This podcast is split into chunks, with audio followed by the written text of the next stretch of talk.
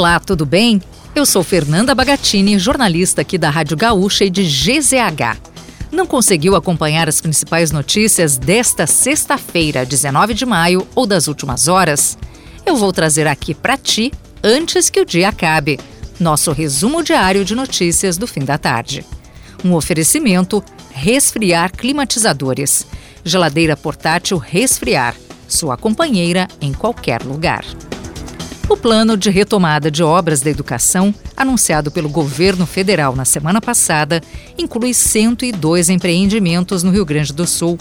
Em levantamento exclusivo de GZH, foram identificadas obras paralisadas e inacabadas em 68 municípios. A maioria dos empreendimentos está ligada ao Programa Nacional de Reestruturação e Aquisição de Equipamentos para a Rede Escolar Pública de Educação Infantil criado no governo Dilma Rousseff para ampliar o número de vagas em creches e escolas de ensino infantil. O programa de retomada de obras contará com 3 bilhões 900 milhões de reais em todo o país. Uma medida provisória sobre o tema foi publicada, mas ainda depende de regulamentação. O prefeito Sebastião Melo oficializou em publicação nas redes sociais a escolha de Fernando Ritter para comandar a Secretaria da Saúde de Porto Alegre. Ele substitui Mauro Esparta, que deixou a pasta no dia 11 de maio. Ritter é dentista e funcionário de carreira da prefeitura. Estava na diretoria de vigilância em saúde da capital, mesmo posto que ocupou no momento mais crítico da pandemia, quando defendeu de forma enfática a vacinação da população contra a Covid-19. Será a segunda vez de Ritter à frente da Secretaria da Saúde de Porto Alegre. Ele já havia comandado a pasta na gestão do ex-prefeito José Fortunati, de quem Melo era vice.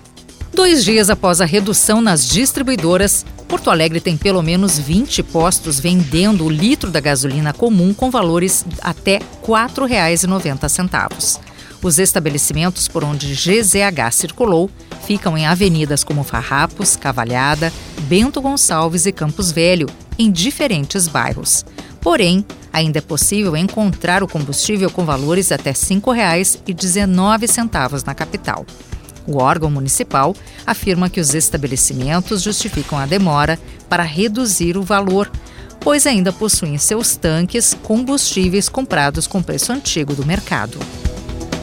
O governo federal anunciou que a nova carteira de identidade nacional não contará mais com campo referente ao sexo e distinção entre nome social e o do registro civil. A ideia do governo é tornar o documento mais inclusivo. Os dois espaços haviam sido inseridos pela última gestão. O decreto com as alterações deve ser publicado no final de junho. Depois da oficialização, as novas carteiras de identidade já serão emitidas conforme este modelo. A sétima edição da Noite dos Museus acontece neste sábado em Porto Alegre. A programação oferece 16 instituições participantes, além de mais de uma centena de atrações culturais. O evento é gratuito e tem como objetivo democratizar a arte, entre as sete da noite e a meia-noite, pelas ruas da capital. Entre os locais participantes estão o Centro Histórico Cultural Santa Casa, a Cinemateca Capitólio, o Teatro São Pedro e o Centro Cultural da URGS. Os ingressos podem ser resgatados pela plataforma Simpla. E para fechar o nosso resumo de notícias, antes que o dia acabe, tem a previsão do tempo para o fim de semana. No sábado, o tempo segue firme na maior parte do estado. A chuva deve aparecer de forma isolada apenas no sul, na fronteira oeste e no noroeste. A temperatura mínima de 4 graus será registrada pela manhã em São José dos Ausentes. Já a máxima está prevista para Novo Tiradentes aos 31 graus. Os termômetros de Porto Alegre vão de 12 a 26 graus. No domingo, o tempo fica instável em todo o território gaúcho. A chuva deve aparecer de forma fraca e isolada na maior parte das regiões.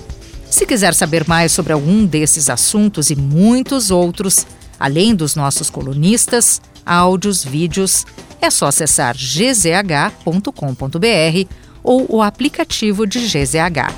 Segunda, a gente volta aqui, antes que o dia acabe.